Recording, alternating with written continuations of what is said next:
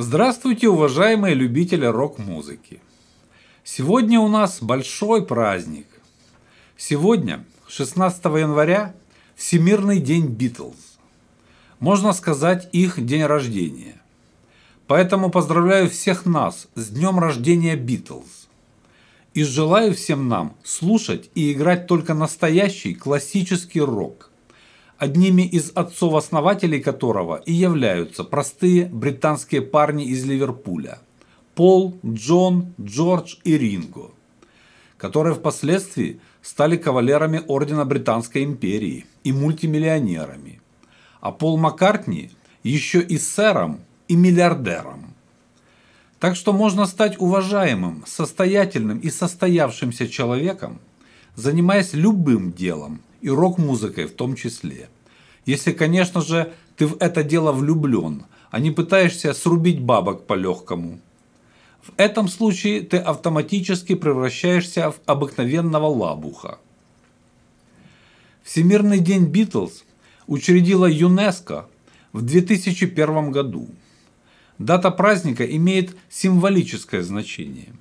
16 января 1957 года в Ливерпуле открылся клуб «Каверна», в котором группа начинала путь к славе. В этот же день, 16 января только 1964 года, песня «I want to hold your hand» заняла первое место в американском хит-параде. В этот знаменательный день поклонники группы обмениваются подарками, раритетными записями, атрибутикой – исполняют композиции Битлз, каверы, либо собственные песни, посвященные знаменитой ливерпульской четверке. Вот и я хочу спеть вам сегодня песню, сочиненную мною специально к этому событию, и навеянную мне воспоминаниями о том времени и той потрясающей музыке, которую они так легко и непринужденно создавали и играли, приводя всех нас, да и весь мир, не просто в восторг, а в какой-то музыкальный экстаз. Но прежде чем спеть вам эту песню, я немного расскажу, но не о Битлз, нет. О них сказано уже все, что только можно. Задокументирован каждый их вздох. Не говоря уже о том, где, как, на чем и под впечатлением чего была записана та или иная их песня. Сегодня я расскажу вам о своих впечатлениях от встречи с их музыкой. Валащук СД Пишет вам эссе Жизнь и рок-н-ролл Валащук СД Впервые я услышал Битлз в 1970 году, когда они уже завершали свою карьеру. Мы с родителями приехали в гости к моему дяде, у которого было двое сыновей, моих двоюродных братьев. Один был на 9 лет старше меня, а другой только на 7. Тот, что постарше, был уже серьезным, почти взрослым человеком, комсомольцем, думавшим об освоении нужной профессии, создании семьи и все такое прочее. В общем, был правильный советский человек, гордость родителей. А второй был разгильдяем, хипарем, пацифистом, безродным космополитом, да еще и меломаном в одном лице – в общем, был полностью подвержен тлетворному влиянию Запада. К большому огорчению моего дяди, который был по совместительству его папой и секретарем партийной организации крупного производственного коллектива. Так вот, от этого своего брата, меломана, я впервые и узнал о Битлз. До этого я вообще не интересовался музыкой и не различал всякие вокально-инструментальные стили и жанры – хотя и учился в музыкальной школе и знал про жанровые отличия вальса, польки, минуэта и прочих молдаванясок. Но то была инструментальная музыка, а песни для меня были все на одно лицо, только различались по мелодиям. На все остальное, на аранжировку, ритмику, технику вокала, манеру пения, я даже не обращал внимания. Поют себе, да и поют. Тем более, что у нас только народное да эстрадное пение и крутили по радио и телевизору. А они особо друг от друга не отличались. Да и родители с гостями во время застолий пели точно так же, как и звезды советской эстрады в телевизоре. На самом деле такое восприятие музыки естественно для любого обычного человека, тем более восьмилетнего мальчика. А брат тогда уже проникся к чужеземной музыке, которая звучала совершенно по-другому, необычно, непривычно для уха советского человека. Он уже был человек полностью потерянный для комсомола и тем более для коммунистической партии. Он восхищался этой музыкой, она его переполняла, он жил этим, беспрерывно что-то напевая. И ему хотелось об этом все время рассказывать, делиться со всеми, чтобы и другие стали восхищаться тем, что открылось ему. Но другие почему-то не восхищались. Более того, его родители говорили, что это не музыка, а какой-то собачий лай. С ними были полностью солидарны и мои родители. Слушать это они категорически отказывались. Свободные уши оставались только у меня. Поэтому он и перенес свою просветительскую миссию на вашего покорного слугу. Он восхищенно рассказывал мне про историю создания Битлз, про каждого члена группы, про их музыку. Я потом уже, вспоминая его рассказ, задавался вопросом, откуда он все это знал при полном отсутствии информации за железным занавесом. А тогда я смотрел на него и думал, когда же он закончит свой бесконечный монолог, чтобы пойти погулять на улицу. Поэтому я особо и не помню, что он мне рассказывал. Затем, для наглядного подтверждения гениальности музыки Битлз, он включил свой бобинный магнитофон, то ли ноту, то ли комету, я тогда в них не разбирался, и поставил мне их музыку. Но чтобы сразить меня на повал сразу, окончательно и бесповоротно, чтобы полностью меня шокировать и потрясти их музыкой, он поставил мне самую лучшую, по его мнению, их композицию – название которой я даже и не запомнил. Это уже потом, спустя годы, вспоминая тот день, я понял, что это была знаменитая «Come Together». И да, это одна из лучших их вещей, если можно так сказать, так как у них все лучшее. Эта вещь, потрясающая меня до сих пор и до глубины души. Это шедевр рок-музыки, совершенство стиля – я до сих пор могу слушать ее снова и снова, не надоедает. Но тогда мне показалось, что они каркают, как вороны. После привычных мне мелодичных и распевных украинских песен, которые постоянно пели дома мои родители. Поэтому я подумал, что дядька с теткой не так уж и не правы, говоря, что это напоминает собачий лай. Но брату, конечно же, ничего такого я не сказал, а дипломатично молчал и кивал головой, слушая его комментарии, в которых он акцентировал мое внимание на особо удачных, по его мнению, местах этой песни. Второе пришествие Битлз в мою жизнь произошло года два спустя в городе Драгобыч. У одного моего одноклассника дома у родителей тоже был магнитофон – Ему пользоваться магнитофоном они не разрешали, но сами слушали постоянно. А когда приходили гости, то они и танцевали под магнитофонные записи. И вот однажды он мне говорит, что у родителей появилась какая-то новая запись. Там мужики матом поют. Да иди ты, говорю, не поверил я. Для советского человека это было невозможное событие, чтобы с эстрады пели матом. А магнитофон тогда был почти что телевизор, почти что средство массовой информации, только портативное. И вот, пока его родители были на работе, мы пришли к нему домой, и он включил мне эту запись. И там действительно какие-то мужики очень задорно пели «Облады! Облада!». И мы с одноклассником пришли к солидарному мнению, что наши родители лицемерные ханжи – на словах учат нас всему светлому и доброму, а сами слушают всякую непотребщину. Это уже потом, прослушав выдающийся белый альбом «Битлз» 1968 года выпуска, я узнал, что это их знаменитая «Облади, облада», которая номинировалась на первые места в чартах Австрии, Швейцарии, Австралии и Японии. В Великобритании эта песня также номинировалась на первое место, но только в кавер-версии группы «Мармелад».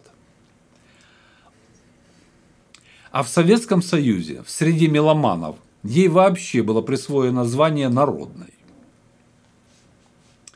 Третья попытка вхождения Битлз в мою жизнь состоялась еще через два года, когда мне уже было 12 лет. Мы тогда жили в Новом Буге, и у другого моего одноклассника старшая сестра была студенткой, которая училась в областном центре в Николаеве а на каникулы приезжала домой, к родителям. И каждый раз она привозила с собой гибкие пластинки на рентгеновских снимках, которые потом крутила на проигрывателе аккорд. Так вот, однажды она привезла такую пластинку в самодельном бумажном конверте, на котором сверху было написано название группы «Beatles», а чуть ниже название двух песен «Can't Buy Me Love» и «Леди Мадонна», вот тогда мне уже немного понравилось. Такие себе заводные песенки. Но до восхищения дело так и не дошло. Не дорос я еще тогда до понимания сути и красоты рок-музыки, воплощением которой и являлись Битлз. Поэтому настоящее вхождение Битлз в мою жизнь состоялось еще два года спустя, уже в Днепропетровске, когда мне было уже 14 лет. Родители купили мне катушечный магнитофон «Маяк-202». И я в качестве первых записей переписал у товарища два альбома «Битлз» «Белый» и «Эбби Роуд». Вот тогда-то я и начал осознанно восторгаться музыкой этой великой группы всех времен и народов. И хотя к тому времени «Битлз» уже шесть лет как прекратили свое существование – их музыка для меня, моих друзей, да и для многих советских людей звучала свежо и современно. К сожалению, передовая мировая музыка доходила до нас тогда с очень большим опозданием, с трудом просачиваясь сквозь железный занавес. А совсем недавно, несколько лет назад, я решил сделать сюрприз своей любимой супруге на 8 марта и подарил ей билеты на концерт Бутлик Битлз в лондонском Альберт-Холле. Зал был полон под завязку, а он вмещает в себя не менее 6 тысяч человек. На сцене была воссоздана обстановка того времени, 60-х годов. А группа Бутлик Битлз существует с 1980 года. Полная копия Битлз. Скопировано все. Одежда, прически, манеры поведения на сцене – аутентичные битловские гитары, вся аппаратура. Воссоздан именно тот звук 60-х годов. Подобраны парни с такими же тембрами голосов.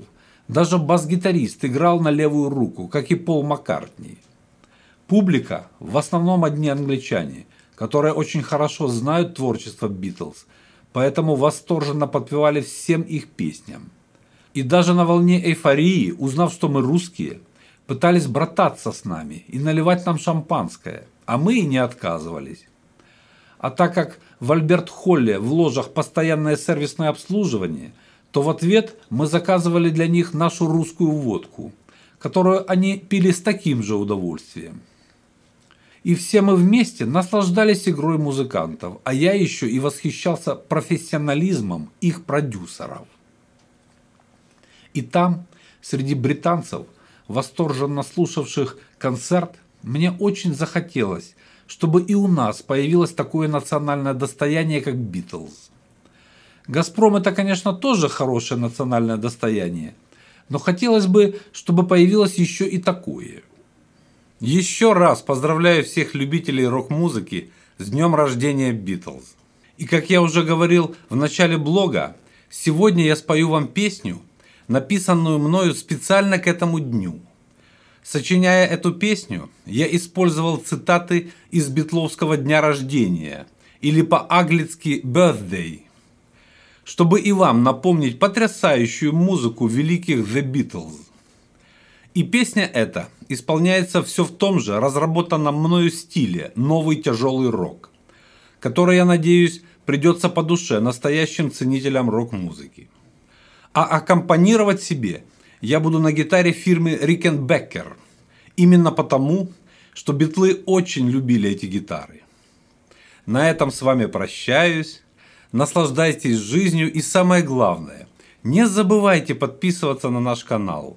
Здесь вы всегда сможете услышать классическую, аутентичную рок-музыку. До свидания, друзья!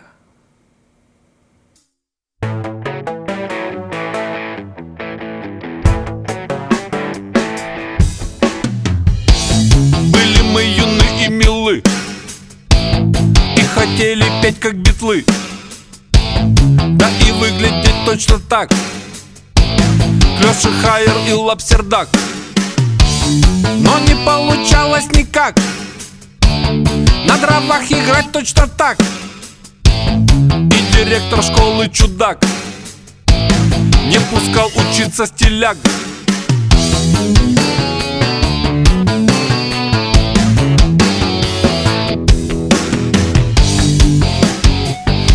Что это было, друзья? Мы все сходили с ума. Каждый мечтал об одном. Играть не хуже битлов. Нас изменили семь нот. Но не жалеет никто Что инженером не стал.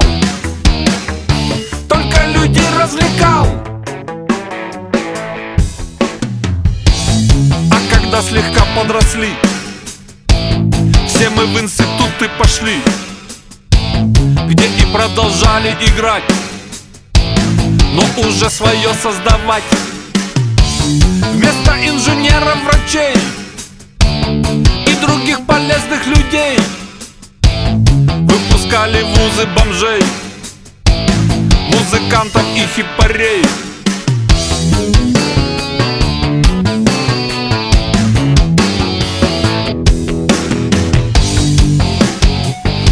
Что это было, друзья? Мы все сходили с ума. Каждый мечтал об одном. Играть не хуже битлов. Нас изменили семь нот Но не жалеет никто Что инженером не стал. Только людей развлекал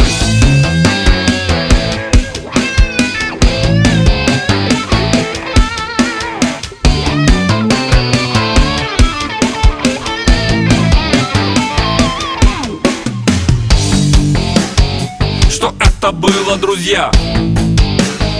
Мы все сходили с ума. Каждый мечтал об одном. Играть не хуже битлов. Нас изменили семь нот. Но не жалеет никто Что инженером не стал. Только людей развлекал.